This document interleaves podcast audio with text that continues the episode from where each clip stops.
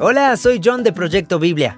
En el podcast de hoy, Tim y yo continuamos con nuestra conversación sobre cómo leer la Biblia. En los dos episodios que siguen hablaremos del diseño de la Biblia como un tipo de literatura única llamada literatura de meditación. La Biblia hebrea ha sido diseñada como un tipo de literatura única, un tipo de poesía y discurso narrativo que realmente la distingue. Todos estamos acostumbrados a las formas modernas de contar historias, ya sea que las veamos en la televisión, en el cine o en Netflix, como que las leamos en libros de literatura moderna. Las historias modernas generalmente tienen muchos detalles. Podemos saber cómo lucen las personas, cuál es su origen, la forma en que actúan y por qué actúan de esa manera. Pero cuando leemos historias en la Biblia, notamos que se emiten muchos detalles, lo que hace que las historias de la Biblia muchas veces sean confusas.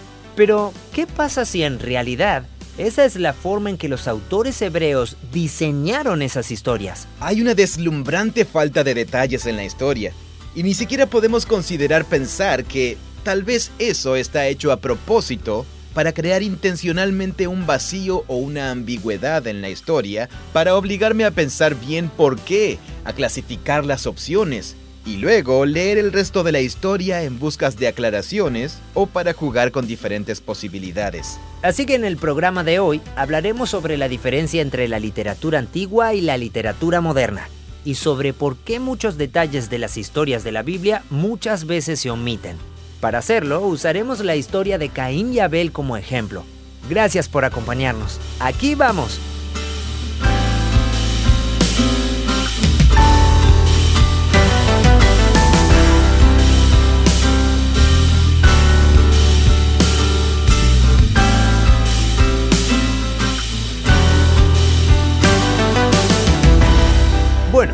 Que queremos hacer es hablar de la Biblia como literatura de meditación. Como literatura judía antigua de meditación. Eso. Tenemos un video sobre esto. La premisa básica del video es que toda la literatura es producida por personas específicas que viven en épocas, lugares y culturas específicas. Claro. Y por lo tanto, cada cultura y cada autor producen un tipo de literatura única y diferente, prácticas diferentes, técnicas de comunicación diferentes. Y damos eso por hecho. Sea cual fuera la cultura en la que vives, simplemente lo das por hecho. Esta es la forma en que contamos historias. Esta es la forma en que contamos historias. Esta es la forma en que escribimos artículos para el periódico. Esta es la forma... La poesía es probablemente el tipo de literatura más común que excede los límites con mayor frecuencia. Mm, y, Hollywood es un excelente ejemplo. Sí. Donde existe la típica estandarización. Claro. Así son las películas de acción. Los tres actos. Aquí tenemos una comedia romántica.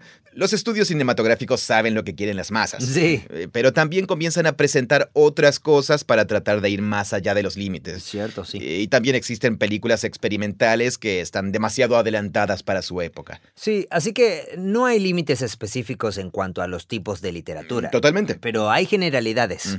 Y cuando hablamos de miles de años de historia de la humanidad y de que nosotros estamos en una época de la historia de la humanidad que es completamente mm. diferente al siglo IV antes de Cristo en el Medio Oriente. Sí, exacto. Es una época diferente. Sí, así como era diferente estar, por ejemplo, en la España medieval durante el gran reino musulmán. Ellos crearon su propio tipo de literatura. Sí, ellos tenían su propio tipo de literatura. Mm. Eh, y en la Europa medieval, todas las personas blancas y pálidas que vivían bajo el cielo nublado, ¿no es cierto? Las islas británicas tenían un tipo de literatura singular y diferente en ese tiempo. Sí, y una forma de pensar al respecto sería como si tuviera un sabor diferente. Sí, Sí, cierto. Porque siguen contando historias usando los mismos principios narrativos y siguen escribiendo poesía con los mismos principios de la metáfora y ese tipo de cosas. Y los argumentos lógicos siguen siendo argumentos lógicos. Claro, sí. Pero tienen su propio sabor distintivo. Mm. Por ejemplo, si vas a comer una porción de pizza a Chicago en lugar de comer una porción de pizza en Nueva York. Sí. Son los mismos ingredientes, pero una experiencia diferente. Sí, sí. Los autores bíblicos de ese periodo, cuando regresaron del exilio hasta la compilación final de la Biblia hebrea, no inventaron toda la literatura de la Biblia. Mm. En realidad recibieron un montón de material de siglos anteriores, literatura que ya era antigua para ellos, de las épocas de los reyes, de David y de Moisés, etc. Mm. Pero ellos fueron los que recopilaron todo y lo armaron como un rompecabezas. Utilizaron piezas mucho más antiguas, pero luego las reunieron y las organizaron. Mm. Toda esa tradición en la cultura hebrea israelita tiene una forma muy singular de contar historias. Y la Biblia hebrea ha sido diseñada como un tipo de literatura única, Mm, un tipo de poesía, narración y discurso que realmente la distingue de todo el resto de la literatura. cierto. Y me he dado cuenta de que precisamente esas singularidades la hacen muy difícil para los lectores modernos. Mm, Las cosas que hacen que la literatura bíblica sea única e increíble mm. son las cosas que tenemos que aprender a apreciar, porque no son naturales en la forma en que consumimos historias o escuchamos historias en nuestra cultura. Por eso creo que esto fue tan emocionante para mí como video y principio por entender. Mm. Realmente me abrió portales a cosas nuevas. Sí, Ya hemos hablado de que hay diferentes paradigmas que se pueden poner sobre la mesa respecto a lo que es la Biblia. Y que nosotros queremos hablar de la Biblia como una historia unificada que nos guía a Jesús. sí. Mientras que otros paradigmas hablan de que la Biblia es un libro de reglas o una cajita de promesas de perlitas bíblicas. Cierto.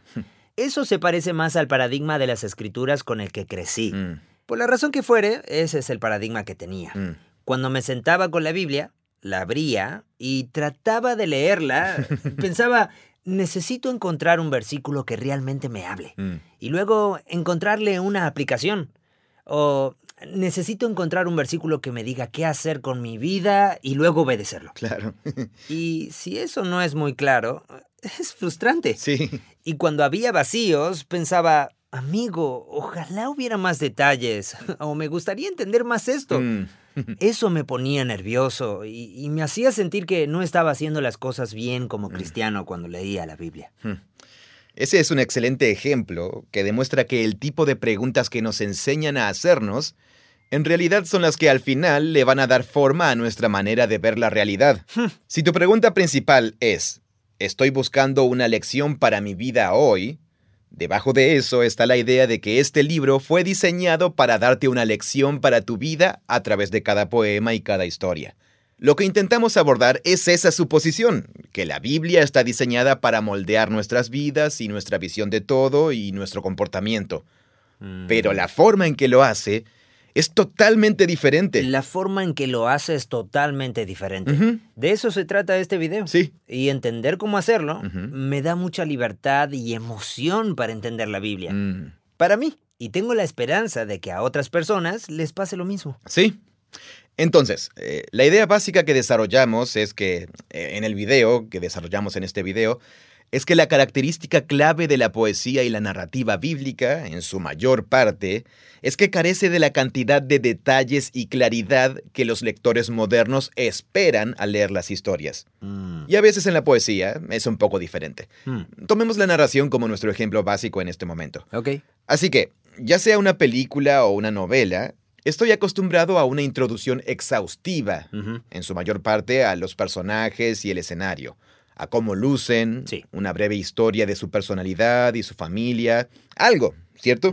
Sí. Y los ejemplos famosos son esos monumentales clásicos modernos, Sí. como La Guerra y la Paz de Tolstoy, que se enfocan durante todo un capítulo en el padre de alguien, como una forma de que los... Y la literatura más moderna ha hecho mucho menos eso. Mm. Y en realidad probablemente ha tratado de... de no volverse más sutil y más creativa. Eh, para- Sí, sí, más sutil. Eh, Uno entiende quién es el personaje por lo que está haciendo.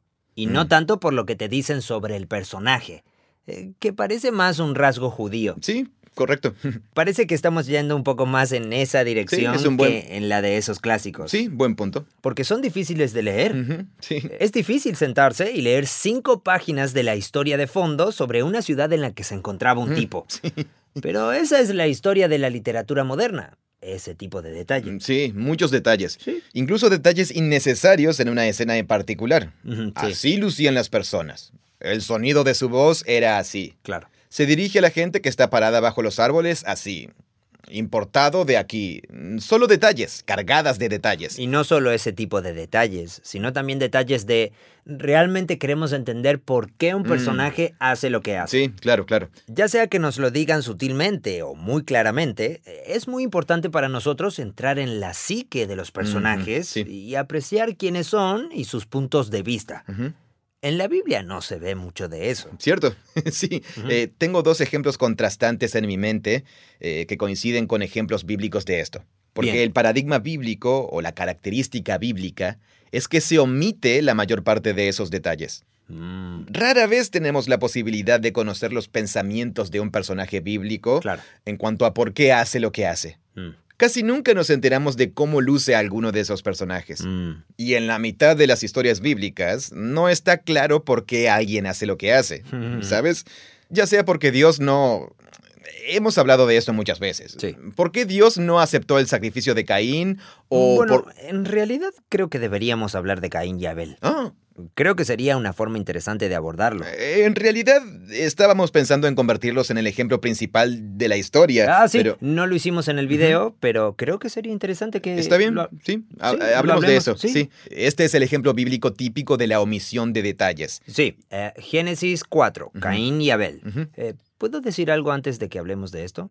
He estado escuchando a un tipo, eh, tiene un podcast. Es un profesor de religión en algún lugar de Canadá. Mm, Se llama Jordan B. Peterson. No es cristiano ortodoxo, pero es profesor de religión y también estudia mucha psicología. Mm. Se especializa en eso. Pero tiene unas conferencias en las que habla de Génesis 1 al 4 y le encanta la historia de Caín y Abel. Y una de las cosas que dijo, que me quedó grabada, debido a las conversaciones que nosotros hemos tenido, e- es que dice, en esa conferencia dice, no lo entiendo. La historia de Caín y Abel está tan repleta de sabiduría.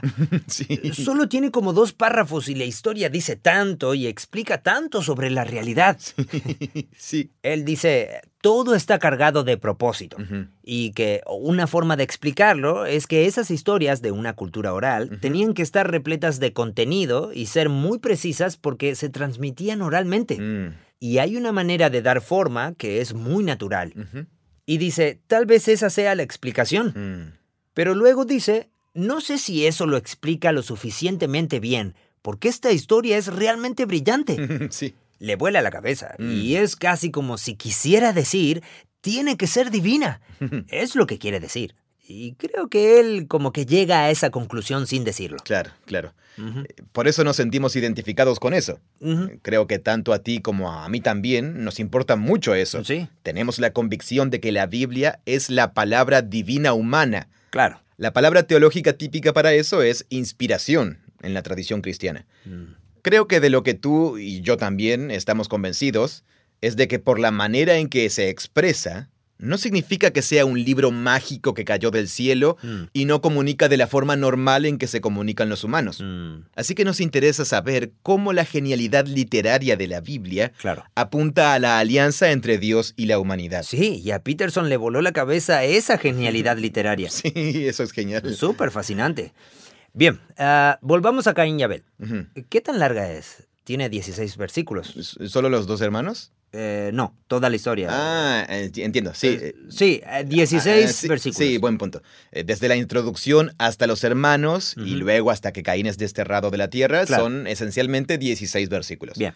Pero la historia precisa de los dos hermanos y de lo que sucedió y las consecuencias son 12 frases. 12 frases. Eh, te aseguro que podemos hablar por Ah, horas sí. y horas sin aburrirnos Sí, sí. de esta historia. No, no, aquí pasan tantas cosas. Es increíble. Sí. Ahí pasan muchas cosas que tienen implicaciones para toda la narrativa bíblica. Sí. Esta historia es increíble. Y a eso es que nos referimos cuando decimos genialidad literaria. sí. Pero aquí también se ve la falta de detalles que nosotros sí. Y ya mencionaste esto. Eh, Entonces, Adán y Eva tienen hijos. Sí. Tienen dos hijos varones. Pero nosotros queremos... eh, Sí. Se sí. nos cuenta ese detalle de forma aleatoria. Dos hijos varones, Abel y Caín. Sí. Abel era pastor y Caín agricultor, cultivador de la tierra. Dos detalles aleatorios. ¿Por qué se nos cuentan estos detalles aleatorios? mm. Porque todo el conflicto de la trama va a depender de ese detalle. Entiendo. Y esos son los detalles que se nos dan. Sí, se nos dan detalles aleatorios, Sí. pero solo nos los dan porque son importantes para el conflicto de la trama que está a punto de suceder. Claro. Entonces Caín hace una ofrenda. Es una ofrenda de comida. Porque él es agricultor. Él es agricultor. Sí. Abel hace una ofrenda, una ofrenda de animal. Porque él tenía animales. Y se nos dice que el Señor miró la ofrenda de Abel, pero que no miró a Caín y su ofrenda. Mi NBLA dice miró con agrado. Sí, sí. ¿Qué significa mirar con agrado? Esa es una traducción interpretativa. Literalmente solo dice miró. Él miró. Pero el decir, te miro a ti, pero no te miro a ti, Claro. es como decir que Eres genial, formas parte de mi grupo, eso me gusta. lo está aceptando. La primera pregunta desde el principio es ¿por qué? Sí, ¿por qué? Todo va a girar alrededor del por qué. Caín es agricultor, así que tiene frutas y verduras. Sí. Entonces tiene sentido que él le dé eso a Dios. Y para los israelitas, ve y lee Levítico, Sí. hay una sección entera sobre los sacrificios dedicada a las ofrendas de comida. Es una forma totalmente legítima de hacerle una ofrenda al Señor. Claro. Y si eso es lo que tienes, No es inferior, es una excelente ofrenda. Y Abel tiene animales, así que toma algunas de las mejores partes de los animales y no se nos dice por qué. Sí, ¿Por qué no se nos dice por qué? correcto. Eh, bien, eh, es... Es frustrante. Por lo general, se puede detectar esa falta de detalle en la narrativa bíblica, porque precisamente esas son las cosas en estas historias donde la gente rellena con interpretaciones Mm, claro. y supone que eso es lo que significa la historia, porque han crecido escuchando la historia contada con los detalles agregados. Claro, sí. Uno de los puntos más comunes en la tradición cristiana ha sido pensar en términos del sacrificio de animales, sabiendo a dónde va la historia bíblica que conduce al sacrificio de animales. Los sacrificios de animales pueden expiar, proveen expiación por los pecados. Ajá. Nunca se nos dice que las ofrendas de comida tengan ese valor. Mm, Luego vamos al siervo sufriente en Isaías, cuya ofrenda por el pecado es su vida. Y luego Jesús. Así que de alguna manera Caín debería haber sabido esto o algo así. Bueno, es más fuerte decir que Abel, incluso si no lo sabía, está apuntando al hecho de que el Señor finalmente mirará con agrado el sacrificio supremo. Mm, esa parece una interpretación legítima. Es una forma de mirar hacia adelante. Mm, Pero debemos reconocer que, en realidad, una falta de detalles con la que llegamos que hasta... estamos rellenando nos hace completar todo eso. Sí. Así que la otra cuestión es decir, y creo que así tenemos que aprender a leer estas narraciones, Mm, es decir, ah, hay una deslumbrante falta de detalles en la historia. y, y ni siquiera consideramos pensar, quizás está puesto ahí a propósito. Claro. Tal vez alguien está jugando conmigo e intencionalmente deja un vacío o una ambigüedad en la historia Mm, para obligarme a pensar por qué y a clasificar las opciones para que luego lea el resto de la historia en busca de aclaraciones o jugando con diferentes posibilidades y siendo consciente de todo. mm. Y esa es la nueva categoría, creo, para muchas personas, que esta narrativa es tan brillante que introduce intencionalmente algo confuso sí. para que yo participe más en el proceso de la lectura. Pero esa es una de las características clave de la literatura bíblica.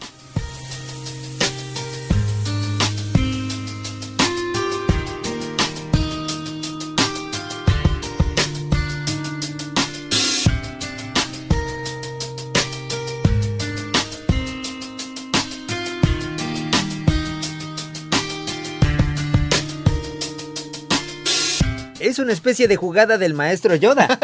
oh, sí, exacto, sí, totalmente. sí, podría simplemente enseñarte lo que necesitas saber. Eso, sí. Pero voy a crear un obstáculo y como tienes que lidiar con ese obstáculo, aprenderás por ti mismo lo que quería enseñarte. Ah, eso es bueno, sí. Eh, ¿Recuerdas que en el Imperio Contraataca, Yoda y Luke están en Dragobah?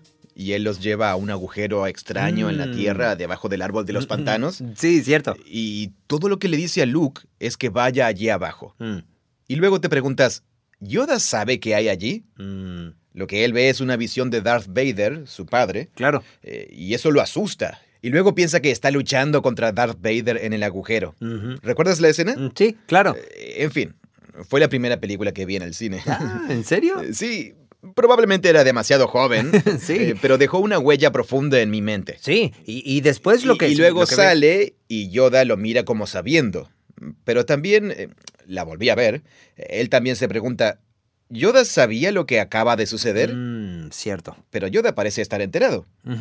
Así que guía a Luke por ese camino y Luke piensa, no sé, ¿quién sabe lo que va a suceder aquí? Mm, Pero en realidad, el maestro lo guía hacia allá. Sí. Para que tenga una experiencia que ya se le ha preparado o que Yoda sabe que va a suceder. Mm, Es así. Absolutamente, sí. Es como en la peli Karate Kid, Mm. cuando el sensei le hace pintar todo el cerco. Ah, sí. Sí, ¿verdad? Sí. Uno piensa, ah, lo está poniendo a trabajar. ¿Qué tipo de persona? Eh, Qué eh, historia tan extraña. Dios, esas historias son extrañas. Sí. Esos vacíos son muy extraños aquí y ahora tengo que hacer todo este trabajo adicional. Claro. Y de repente te das cuenta, ah, acabo de dominar el movimiento Claro, que va a hacer que gane el combate de karate. Sí. Eso es lo que hacen, ¿no? ¿Combates de Bien. karate? Sí. eh, así que, aquí está el detalle. ¿Mm? Es un detalle crucial de la trama. ¿Por qué Dios miró con agrado la ofrenda de Abel, pero Mm. no la de Caín? El punto es que la historia no dice. Entonces, la suposición que típicamente hacemos es que la historia parece no estar completa. Claro. Es un poco extraño, pero voy a tener que descubrirlo y es un poco frustrante. Sí. En contraposición a la suposición de creo que la historia lo está haciendo a propósito Eso. porque me fuerza a que pare y lidie con esto. Sí, porque lo que va a pasar es que toda la historia no va a ser sobre Dios como tal. Va a ser sobre Caín y su decisión. Mm, El centro de interés de esta historia es cómo va a responder Caín a lo que percibe como abandono o falta de favor divino. mm. Le pide al lector que se solidarice con eso. Nosotros, los lectores, también desconocemos las mismas intenciones de Dios que desconoce Caín. ¿Cierto? Nos ubica en el punto de vista de Caín. Ah, claro, sí. Y luego, de repente, nos conmociona esa misma cosa. Empatizamos, sí. Se supone que debemos solidarizarnos con Caín, porque todos tenemos, Mm, todo sí. el mundo. Eh, sí, hemos tenido la misma experiencia. Si crees en Dios. Eh, por- ¿Por qué Dios no se pone a mi favor? Mm, ¿Qué estoy haciendo mal? eh, Claro, ¿por qué me está sucediendo esto? ¿Por qué eso es negativo? Eh, sí, eso que dijiste, ¿qué hice mal? No Claro. sé qué hice mal. Así que el autor nos invita a entrar a esa confusión y ahora observa la respuesta de Caín como una forma de... mm, Bueno, esta es una forma de responder. Y la respuesta de Caín es enojarse. Se enoja, y sí. su semblante se ha demudado. Que significa triste, ¿verdad? Está enojado y triste. Eh, sí, bueno, la textura verbal de este libro tiene muchas cosas. Mm. Eh, literalmente dice, se le cayó la cara. Mm, En contraposición a la frase, el Señor miró a Abel y su ofrenda, es que Dios no miró la ofrenda de Caín. Así que se le cayó la cara a Caín. claro. Entonces el Señor dijo a Caín, ¿por qué estás enojado y por qué se ha demudado tu semblante? Mm, Y luego el versículo 7, que es clave, si haces bien, ¿no serás aceptado? ¿No serás levantado? mm. Pero si no haces bien, el pecado yace a la puerta y te codicia, Mm. pero tú debes dominarlo. O sea, en realidad el versículo 7, hay un universo en el versículo 7, pero la idea es que se le cayó el rostro Bien. y él puede elegir. Puede ser levantado si hace las cosas bien. ¿Hace el bien? Sí, pero literalmente es la palabra hebrea para bueno, La misma de jardín. eh, que Dios repitió en Génesis 1 y 2. sí. Entiendo. Así que nos está invitando a regresar al árbol del conocimiento del bien y del mal y Mm. el tema de la confianza allí. Claro. Si eliges lo bueno, que significa confiar en la sabiduría y la bondad de Dios, incluso en un momento en que no puedo ver, Lo cual es confuso y no sé por qué. sí, así que cayó su rostro. Mm. Entonces el punto en la historia, todo está construido hasta llegar a un momento de la vida de un humano. ¿Qué decisión va a tomar con respecto a lo bueno? Es Génesis 2 en el árbol. Mm. Se repite todo otra vez. Claro, sí. Y lo fascinante es que cuando comenzamos a desentrañar esto y hablar de lo confusa que es la historia y todas esas cosas. Nos damos cuenta de que se nos está contando nuevamente la historia de, de la caída. Sí, la elección de Adán y Eva. Sí. Y cuando empiezas a ver estos paralelos, la historia comienza a desplegarse dentro de ti y comienza a alcanzar mucha más profundidad, significado e interés. Y llegas a pensar, ah, esto no se trata solo de dos tipos que eran de los primeros humanos que nos están Sí. diciendo, oye, haz cierto tipo de sacrificio Sí. y además no mates gente.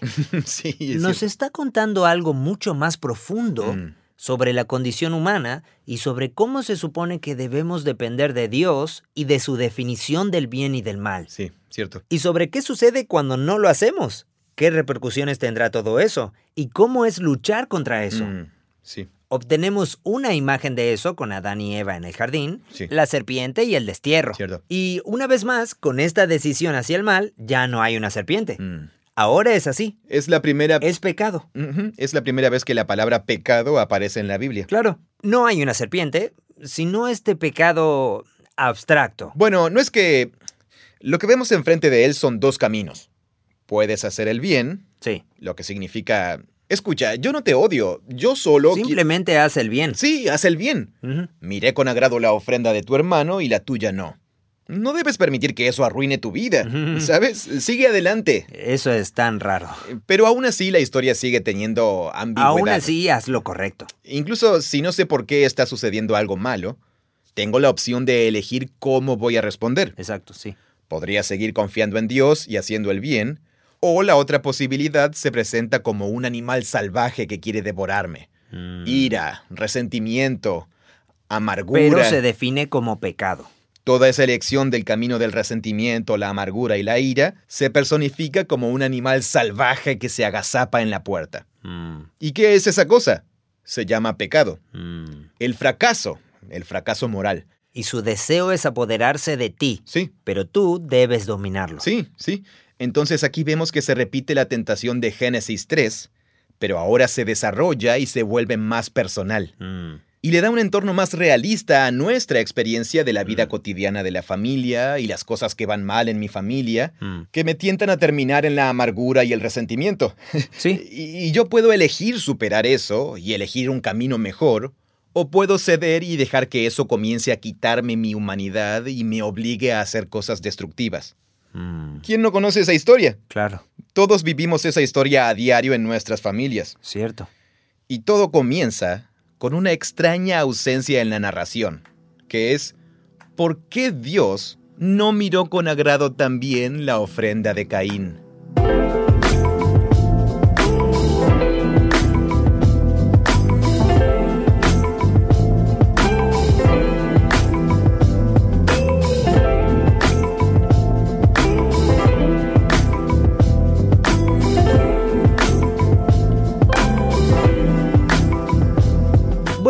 Lo importante es darse cuenta, en cuanto a nuestra conversación sobre la Biblia como literatura de meditación, sí, es entender cómo llegamos a este punto. claro.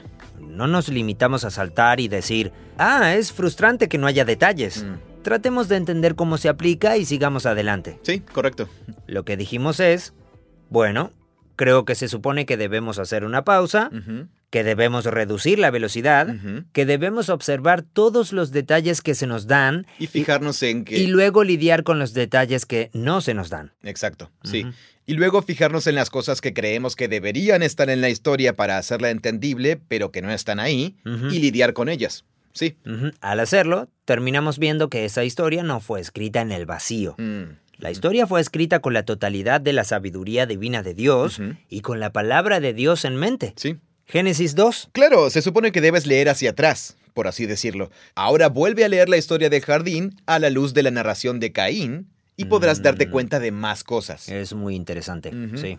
Si vamos al principio, si recién comienzas en la página 1 de la Biblia, lees Génesis 1, Ujú, luego lees Génesis 2, ujú. probablemente relees Génesis 1 a la luz de Génesis 2, sí, y luego lees Génesis 3 y ves la caída, claro. Y luego puedes volver a leer todo. Es como leer hacia adelante y luego volver a leer hacia atrás. Exacto, Aquí estamos en Génesis 4, la historia de Caín y Abel. sí. Y lo que realmente nos obliga a hacer es volver atrás y decir, ¿ahora ves cómo todo esto va tomando forma? Mm, Y esto no solo sucede con los primeros cuatro capítulos de la Biblia, Cierto. sino con toda la Biblia. Sí, sí.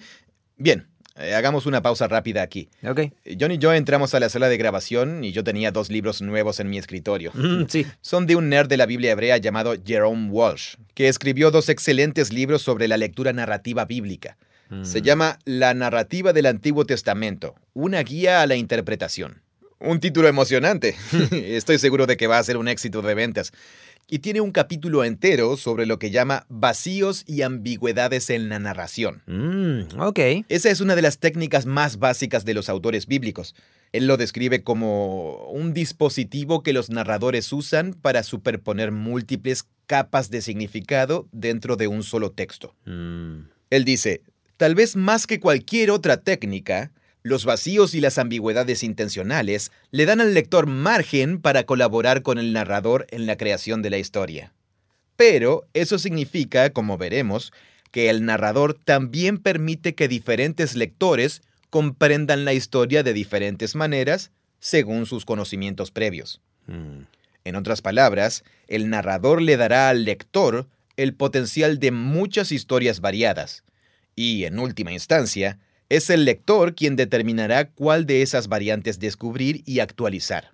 En otras palabras, estas historias se crean para que sean tan densas que casi nunca las lees e interpretas de la misma manera, Mm. porque cada vez que las vuelves a leer habrás tenido experiencias de vida diferentes e, idealmente, habrás leído y pensado más sobre la Biblia y regresarás para notar más y diferentes cosas. Más adelante dice, ¿qué efectos tienen esas ambigüedades con respecto a una forma de escritura más completa o directa? Claro, eso. Él dice al menos dos. El primero es bastante obvio. Ese tipo de vacíos y ambigüedades exigen que el lector haga un gran esfuerzo para entender el sentido. Hmm. Es decir, crear el significado de la historia en su propia mente. Estás participando. Eso aumenta el interés del lector en la historia. Te hace trabajar por ella. También hace que la historia que resulta, en cierta medida, sea un reflejo del enfoque único y personal de cada lector en relación con la historia. Hmm. El segundo efecto lo podemos resumir en la expresión ver doble. Los vacíos y las ambigüedades exigen que el lector considere múltiples posibilidades interpretativas para entender el texto. Cuando varias formas de llenar un vacío o resolver una ambigüedad son aparentemente compatibles entre sí, el efecto es una superposición de significados. Mm. Y cuando lees, y este es un punto crucial, habrás pensado en muchas posibilidades del significado de la historia, e incluso las que rechazas no las puedes olvidar. Mm. Creo que el punto es que el momento en que dices, ¿por qué Dios no aceptó su ofrenda? Bueno, podría ser esto, Dios odia a Caín. Mm. Podría ser que Dios ama a Caín y está tratando de darle una lección. Mm. Podría ser que a Dios le gustan los sacrificios de animales más que los sacrificios de alimentos. Mm. Así que todo esto se te puede ocurrir. Sí, Luego se te pide que los mantengas todos juntos y sigas leyendo. claro. Después sigues leyendo la historia y Dios en realidad invita a Caín a una conversación íntima. Sí, Dios es tan generoso en esta historia. Sí, bueno, así que al continuar, Dios odia a Caín ya no tiene sentido. Exacto. Pero te has visto forzado a pensarlo y a responder por ti mismo. Exacto, sí. Y luego sigues leyendo. ¿Entonces a Dios le gustan más los sacrificios de animales? Bueno, ese tampoco parece ser el punto. Y es una forma en que el narrador te invita a participar en la historia. Pero también, pasar por ese proceso de podría significar eso, esto o aquello, hace que tú... Sin embargo, eh, ¿qué quiere decir con superposición de capas de significado? Porque eso está comenzando a sonar un poco posmoderno, Mm. como que puede significar lo que tú quieras que signifique, Ah, bien. Bueno, pero eso es de lo que hablamos en el video. ¿cierto? Eh, esa es una posible desventaja de este estilo de escritura. Sí, claro. La desventaja de este estilo de escritura es que digo, ah, hay vacíos, genial, los lleno con la forma en que yo veo el mundo. Sí, y ese es un riesgo real que los autores Sí. bíblicos asumen al escribir en este estilo de escritura denso, con economía de palabras, Mm. ¿sí? Con omisión de detalles. Y con omisión de detalles. Ese es un riesgo que asumen. Sí. Y la historia de la interpretación bíblica muestra eh, Sí. que a veces esos riesgos pueden tener efectos negativos, ¿verdad? Como dentro de este relato, todo el asunto más adelante, la historia sobre la marca de Caín. Sí, la marca de Caín. Y hay unas interpretaciones Ah, horribles que han tenido consecuencias terribles en la historia de la humanidad. Mm. Porque hay algunas interpretaciones que piensan que la marca es una forma de oscurecer el color de la piel. Ah, cierto, sí, sí. Además, la gente usa esa historia para legitimar todo tipo de racismo y esclavitud horribles. Mm, Y no hay nada de eso en el texto. Pero es una ambigüedad. ¿Cuál es la marca de Caín? Esa es la desventaja. Esa es la desventaja. La ventaja, la ventaja es que te obliga como lector a decir, ah, aquí hay mucho más. Claro. Lo que hace que tienes que pensar en múltiples respuestas interpretativas y luego dejarlas en espera Claro. y eliminarlas de la lista a medida que lees la historia. Mm, En realidad ese es un caso en el que creo que la pregunta clave con la que comienzas, ¿por qué Dios no acepta el sacrificio de Caín? Nunca se responde en la historia. Cierto. Y eso en sí mismo es significativo. ¿Por qué? Eh, por lo que hablamos antes. Es una técnica que la falta de conocimiento Ah. es una técnica que los autores bíblicos usan muchas veces para poner al lector En la historia. en el lugar de los personajes. Sí. Porque ¿con qué frecuencia sucede esto en tu vida? Mm. Cuando dices, siento que Dios no me está mirando con favor. Sí, ¿Cierto? eso es Ah, cierto, sí. eh, ¿Por qué? Y no sé por qué. Sí, correcto. Y puedo enojarme y eh, frustrarme Mm. y se me puede caer el rostro. Y eso puede abrirle una puerta al pecado, que está posicionado ahí, Sí, agazapado y esperando como un depredador. Eh, La frase no es sobre una especie de... Sí, eh, tiene que ver con estar tumbado, esperando para atrapar o atacar. Algo como lo que hacen los animales. Sí, sí. Eh, como lo que haría un león. sí. Y eso es lo que está sucediendo. Mm, Y abro la puerta y ahora está ahí. Y este versículo dice, desea poseerte. mm. Está esperando la oportunidad y tan pronto como abro la ventana y me frustro y decido que la vida no es justa y que me voy a amargar por algo, es como, este es mi momento, voy a devorarte. Sí. Ahora, esa es una declaración y observación sumamente profunda sobre la condición humana Sí, es mi vida. y sobre la vida humana, sí. Pero para llegar a eso, tienes que sentarte y pensar en la historia mientras tomas varias tazas de café y té. Sí, tienes que y- meditar. Y das un paseo. Ujú, Y sí, tienes que meditar en ello. Luego te das cuenta de que todas las historias son así, mm. que es un pozo profundo que te espera para que hagas el esfuerzo de bajar el balde y subirlo otra vez mediante el proceso de hacer preguntas y pensar en la historia una y otra vez. Mm, Y no es solo lidiar con la historia en sí misma Claro. o con el poema en sí mismo. Mm. También es leer hacia adelante Leer el resto de la Biblia. a la luz de eso, sí, ver cómo la historia que viene después va a responder. Mm. Y es leer hacia atrás. Sí. Ahora que he visto la historia, ¿cómo se supone que debo volver Y leer las otras historias. a releer las historias que estaban antes? como la historia de Génesis 3. Sí, así que esa pequeña repetición de la palabra hebrea bueno en la historia te hace volver hacia atrás y decir, ah, esa era una palabra clave muy importante en la historia anterior. Sí, tú usaste la metáfora de los hipervínculos, Sí, que me cierto. gusta. Sí, Porque en la web, eh, hoy estamos acostumbrados al hecho de que en Internet las cosas están enlazadas con hipervínculos. sí. Como Wikipedia, por ejemplo. Si estás en Wikipedia y estás leyendo un artículo y aparece el nombre de alguien en el artículo y está subrayado en azul, puedes hacer clic en él y acceder a un artículo sobre esa persona. sí, Es una forma de remitir a otras páginas en Internet. claro. Uno nunca lee Internet desde el principio hasta el final. Eso es imposible. Sí, cierto. No, no hay principio ni final. La Biblia fue escrita como una historia. Tiene sí. un comienzo y un final. Pero también tiene hipervínculos que nos llevan de un lugar de la historia al siguiente. Claro, sí. ¿Ves que esto está conectado? Mm, Y es mediante el uso de palabras repetidas, frases repetidas e ideas repetidas que hacen referencia las unas a las otras. Exacto, sí.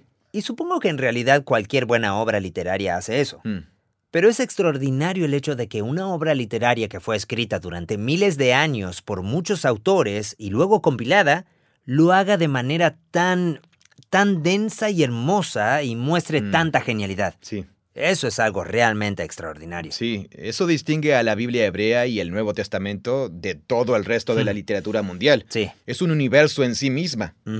Aquí, una vez más, Jerome Walsh eh, tiene una buena afirmación sobre esto. Dice, la interpretación de la literatura bíblica no debería limitarse a una lectura lineal del texto de principio a fin. Mm. E- e- Entonces, es como ver una película. No te limites a eso. Sí, no te limites a eso. Claro. Comienza con eso y hazlo regularmente. Lee las historias de principio a fin. Hazlo porque esa es la forma en que experimentamos el tiempo y la vida. Así que no te limites a eso. Además, haz esto. Él lo llama comparaciones intratextuales de los elementos, las historias y los detalles que se corresponden. Mm. Lo que quiere decir es que cada historia bíblica y también los poemas bíblicos están diseñados con, sí, hipervínculos de palabras clave repetidas, Mm. imágenes clave o metáforas que te hacen pensar en otras historias que tienen esas mismas palabras. Claro, nos refiere a otras historias. Sí, y cuando lo haces, dice, eso ofrece vías fructíferas para descubrir niveles de significado más profundos y complejos. Mm. Para un lector, Eso significa que una sola lectura no agotará la riqueza de un texto profundo. La exploración repetida, cambiar las preguntas y variar los puntos de vista, es necesaria para explorar la profundidad de la compleja narrativa bíblica. Mm, sí. Al final, el punto es que ha sido diseñado de esta manera. Creo que es importante recordar que los autores de la Biblia escribieron de esta Mm, manera. Sí. Estaban tan metidos en las historias precedentes que esas fueron las palabras que usaron Mm. y esas fueron las técnicas que usaron. Sí, sí. Así que no es como si dijéramos, ah, genial, convirtamos a la Biblia en una especie de código bíblico. Mm, sí. Y con meditación, no nos referimos a eh, perdámonos Mm, claro, eh, sí. en nuestra imaginación mística y luego leamos todo eso en la Biblia. Ah, Sí, o imagínate algunas cosas extrañas como, ah, cuando la Biblia dice Edén, significa esto, Mm, sí. y cuando dice azul, significa... ah, sí, no. lo que sea. Eh, sí, lo que estamos diciendo es que estos autores eran tan brillantes Sí. que en realidad diseñaron toda la Biblia como una declaración literaria y Mm. teológica profundamente interconectada y densamente repleta de contenido. Claro, y decir eso en sí mismo es como genial. Eran genios literarios. Pero si das un paso más y dices, pero ¿cómo lo hicieron de tal forma que no solo es genial y hermosa, sino que también habla tan profundamente a la existencia humana Mm. y puede darnos confianza sobre el significado por el cual estamos aquí y por qué, y sobre cómo vivir y la realidad sobre Dios? ¿Cómo hicieron para lograr todo eso? Sí. Lo que la Biblia dice es, bueno, no fue solo genio literario, Mm. también es la palabra divina de Dios. Sí.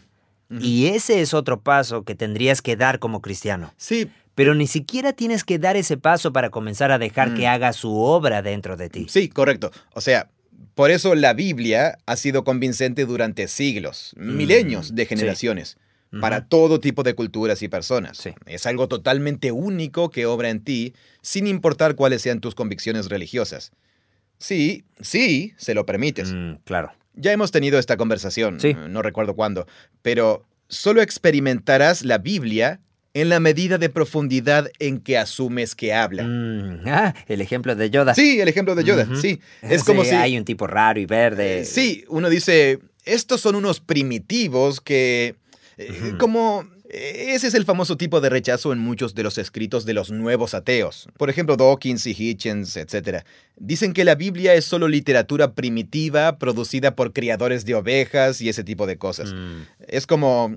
Bueno, si llegas con esa expectativa, eso es todo lo que vas a ver. mm, En realidad es muy similar a la forma en que Jesús usaba las parábolas. mm. Es muy similar. Sí. Los que tienen oídos para oír verán que esas Hace son que sea fácil descartarlo. que esas historias sobre aves y un tesoro y semillas y la tierra. Claro. ¿De qué está hablando este tipo? Es Mm. estúpido. Enigmas extraños. Claro, pero quienes tienen oídos para oír verán que hay un universo de profundidad, significado y reflexión sobre la condición humana en esas historias y esos poemas. Y así encontrarás lo que estás buscando.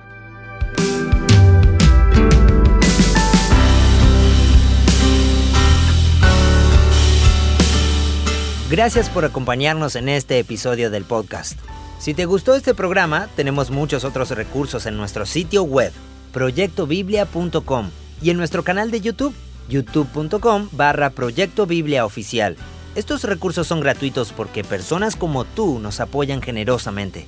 Así que gracias por tu cariño. Volveremos con la segunda parte de esta conversación. Gracias por ser parte de esto junto a nosotros. Este podcast es producido por Full Voice Studio. Es una versión localizada del podcast The Bible Project, originalmente grabado por John Collins y Tim Mackey. Gracias por escucharnos. Hola, mi nombre es Juan, soy de México. Lo que más me gusta del proyecto Biblia es el magnífico detalle que le ponen a este proyecto que lo vuelve muy fácil y divertido de aprender. Creemos que la Biblia es una historia unificada que nos guía a Jesús. Proyecto Biblia crea recursos para ayudarte a experimentar la Biblia. Todo lo que creamos está financiado por generosos benefactores de todo el mundo. Puedes ver toda nuestra biblioteca de podcast, buscar otros recursos y realizar donaciones en nuestra página web proyectobiblia.com. Muchas gracias por escuchar. Dios los bendiga.